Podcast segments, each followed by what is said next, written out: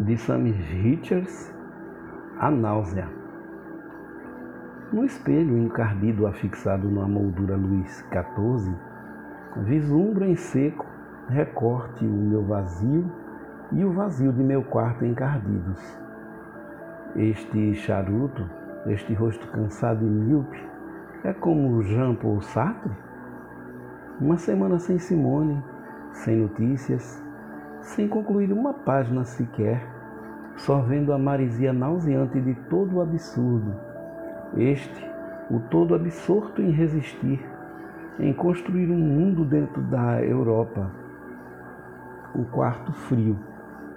A guerra frene, mas me talha esta sensação de que o tempo inábil esculpe os homens em tédio, tentando forçar uma neutralidade artificial que não existe, não pode existir.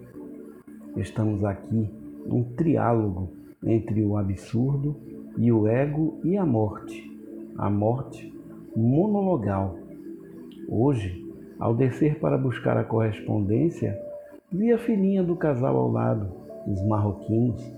As crianças não costumam sorrir, mas havia, há, um sorriso constante e teimoso sempre no rosto dela, sempre como algo vermelho rompendo uma muralha. Por um instante, naquele momento buquê, eu vi cores caudalosas lampejarem nesta semana cinzenta.